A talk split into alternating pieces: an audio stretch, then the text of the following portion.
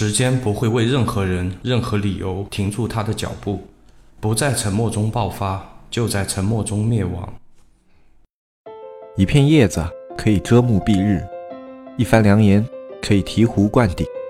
我们在前方披荆斩棘，希望后来者一帆风顺，共享商业智慧，共享创业成功。欢迎收听本期纸木淘宝内训。今天我们要聊一个相对沉重的话题。为什么要提这个问题呢？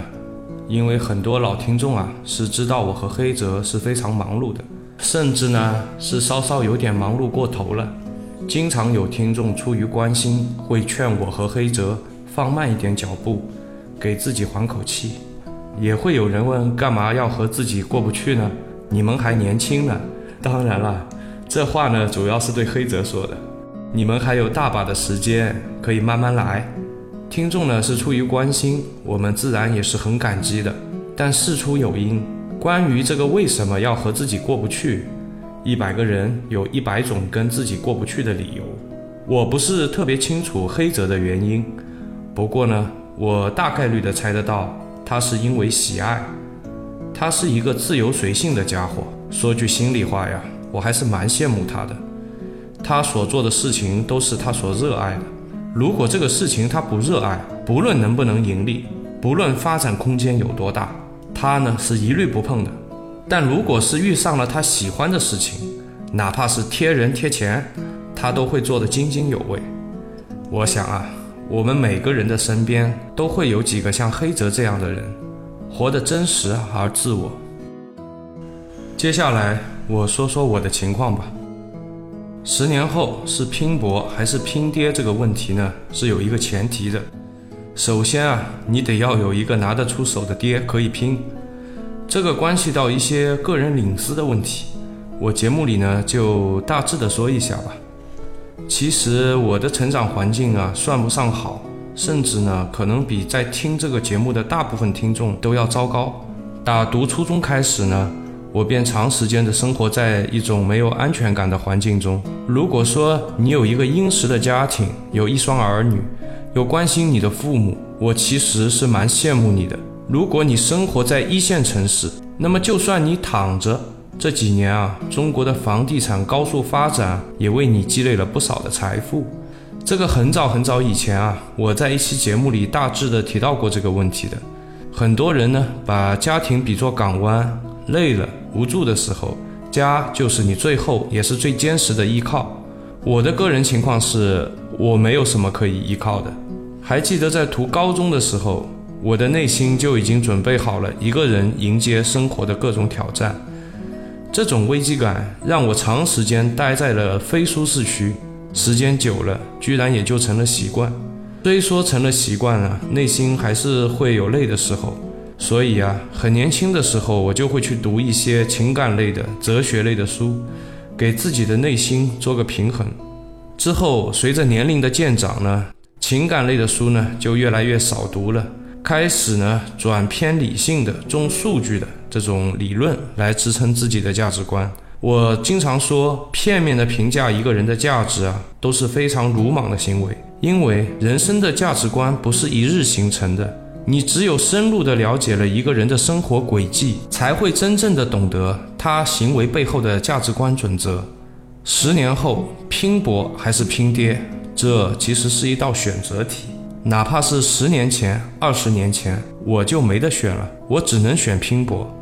如果你可以选，我既不羡慕，也不嫉妒。原本一个不出人才、人品、运气没有爆棚的强势家庭，就需要几代人的努力。所以，如果你可以选，拼搏依旧是一个很有诱惑力的选项。今天的话题呢，对我来说有点敏感，我就不过多的说自己的情况了。我看到过一篇关于这个命题的非常非常好的文章。先说明一下，这个文章呢是一篇严肃知识分享文章，是我订阅的一个付费栏目。我不太看公众号，标题党和假内容太多了，所以这个付费文章里的内容啊，其实是有一定的理论基础的，大家可以做一个参考。接下来我就在这个节目里分享一下吧。由黑泽和大海筹划建立的社区纸木见闻已经内测上线了。对社区感兴趣的朋友，可以搜索节目简介里的微信“纸木电商”的全拼，添加我们客服小安的微信，小安会给大家介绍一下我们的社区。社区的内容，我们目前包括电商运营、视觉美工、商业逻辑以及电商新闻。对社区有意见和建议的朋友，也可以反馈给小安。纸木社区期待您的加入，与您共同成长。以下是这篇文章的正文部分。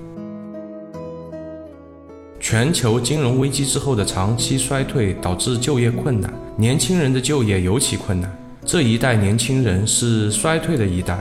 令人心痛的是，他们并没有做好心理准备，贫富分化未来将会更加严重。那些处于底层的年轻人，上升的机会将会越来越少。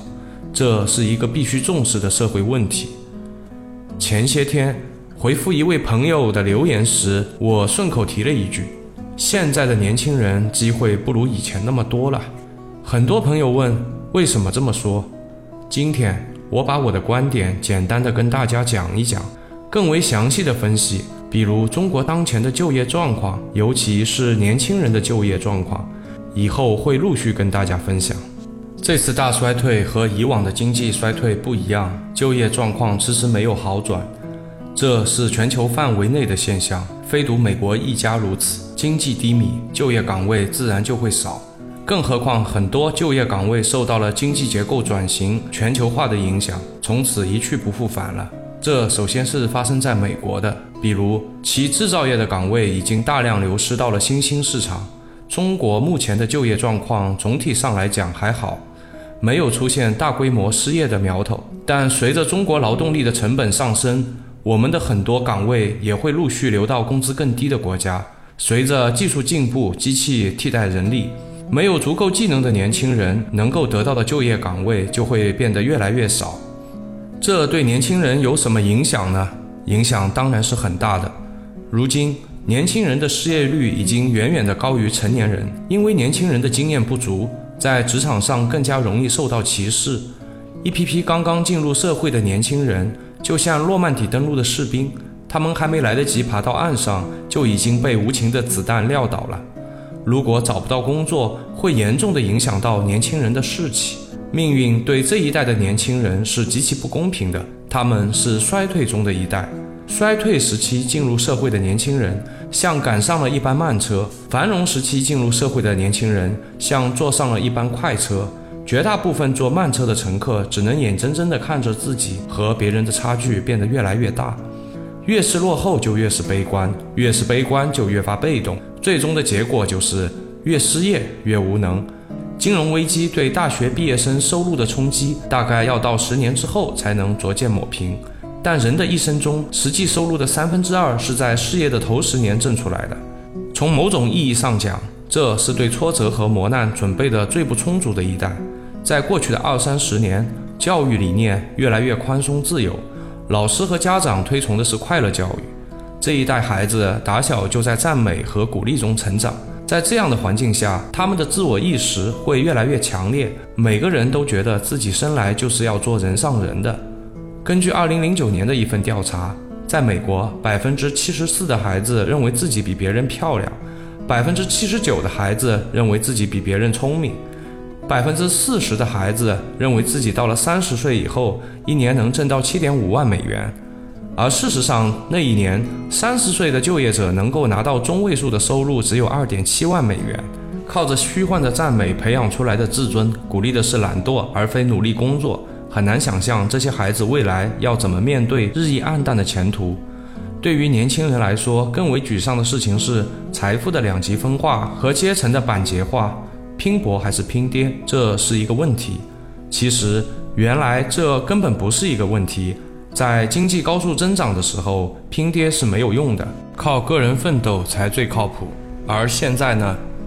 法国经济学家皮凯蒂在他的《二十一世纪资本论》里讲到。十九世纪末到二十世纪初，私人财富的总量大约有百分之八十到百分之九十来自于继承的财富，只有百分之十到百分之二十是通过个人的奋斗和努力挣来的财富。十九世纪是一个拼爹的时代，但是到了二十世纪中期，这一趋势开始逆转。到了二十世纪七十年代，大约只有百分之四十的私人财富来自于继承，这是历史的最低水平。随后，这一比例又开始回升，如今已经升到了百分之六十到百分之七十之间。假如这个趋势继续下去，到二零二零年，这一比例将超过百分之七十。到二零三零年将超过百分之八十。每一代人都有自己不同的命运。如果你出生在一九一零年到一九二零年之间，那么假如你靠拼爹继承了财富，跻身资本收入最高的百分之一，那么你的收入相当于普通工人的五倍。假如你自强不息，靠个人奋斗跻身劳动收入最高的百分之一，那么你的收入相当于普通工人的十到十二倍。拼搏还是拼爹？当然是拼搏了。假如你出生在一九四零年到一九五零年，那么假设你靠拼爹继承了财富，跻身资本收入最高的百分之一，那么你的收入相当于普通工人的六到七倍。假如你自强不息，靠个人的努力奋斗跻身劳动收入最高的百分之一，那么你的收入相当于普通工人的十到十二倍。拼搏还是拼爹？当然还是拼搏了。如果你出生在二十世纪七十年代或者是八十年代，你又该怎么选择呢？对于这一代人来说，如果跻身资本收入最高的百分之一，收入相当于普通工人的十二到十三倍；如果跻身劳动收入最高的百分之一，那么收入相当于普通工人的十到十一倍。拼搏还是拼爹？这个嘛，恐怕就要掂量掂量了。按照皮凯蒂的研究，二十世纪七十年代出生的这一代法国人。收入中有四分之一来自于财富的继承。到了二十一世纪，下一代人的收入大约会有三分之一到四分之三来自于财富继承。衰退中的一代又应该如何选择呢？说到底，应该做出选择的不是年轻人，而是我们这个社会。历史上，凡是有大量的年轻人失业的时候，几乎都是出现社会动荡的。据说，马丁·路德发动新教运动的时候，最主要的支持力量就是失业的年轻人。中国的文化大革命和上山下乡运动，主角也都是一批幼稚而充满激情的年轻人。一九六八年席卷全球的造反运动和社会动荡，就是骚动不安的年轻人的疯狂聚会。伦敦街头骚乱的主力是年轻人，巴黎市区烧砸抢商店的是年轻人，挪威枪杀案的冷血杀手也是年轻人。当然，现在还看不出什么迫切的风险。衰退中的年轻人还在百无聊赖地打游戏、看直播，实在没有钱，回家就跟老爹老妈要。他们只是变得越来越冷淡和越来越沉默。好了，文章分享完了，结论呢还是蛮悲观的。作为一个谨慎乐观分子呢，在节目的最后，我也有几个点想跟各位分享一下。我想听这个节目的听众里，大多数都应该是电商的从业者。或者呢，是在外观望、想要冲进来的人。中国的电商啊，客观的说，已经是领先了全球了。虽然现在的风口特别的多，切换呢也特别的快，但我个人感觉啊，电商依然是一个没有背景、没有人脉、没有大量资金。呃，这里注意一下，我说的没有大量资金是，如果你连两三万都拿不出来，那肯定是不行的啊。没有很多的这种前提限制。却又能做出一番新天地啊，完美逆袭的一个绝好的选择。但是，请你们也不要仗着自己的年轻，慢慢吞吞、磨磨唧唧的做，原本可以更快一点做好的事情啊，去找一堆理由放慢节奏。你们要注意啊，创业的大门正在缓缓的关上，电商对于新的加入者也变得越来越不友好了。那机会还有吗？有的，有大把的机会。但是机会不是给那些谨小慎微、拖沓犹豫的人的。今天我们还有机会，就算失败了，起码你还有尝试失败的机会。假如历史的年轮到了十年后，社会财富总量超过百分之八十来自于继承，那你就连尝试和失败的机会都没有了。关于这一点呢，我们的邻国日本现今大概也就是这个情况。我今天分享的这些不是危言耸听，是希望听众中。那些还待在舒适区，给自己找理由安逸的听众一些危机感。对于大多数的无依无靠的人来说，保持适当的危机感才是对的。我们飘荡在历史和时间的洪流中，记得随波逐流时探测水流的方向，等待逆袭的机会。这期话题沉重的节目啊，今天呢，终于快要聊完了。如果你对今天的话题有自己的观点和看法，也欢迎在节目的下方留言，我们一起交流，一起进步，一起成长。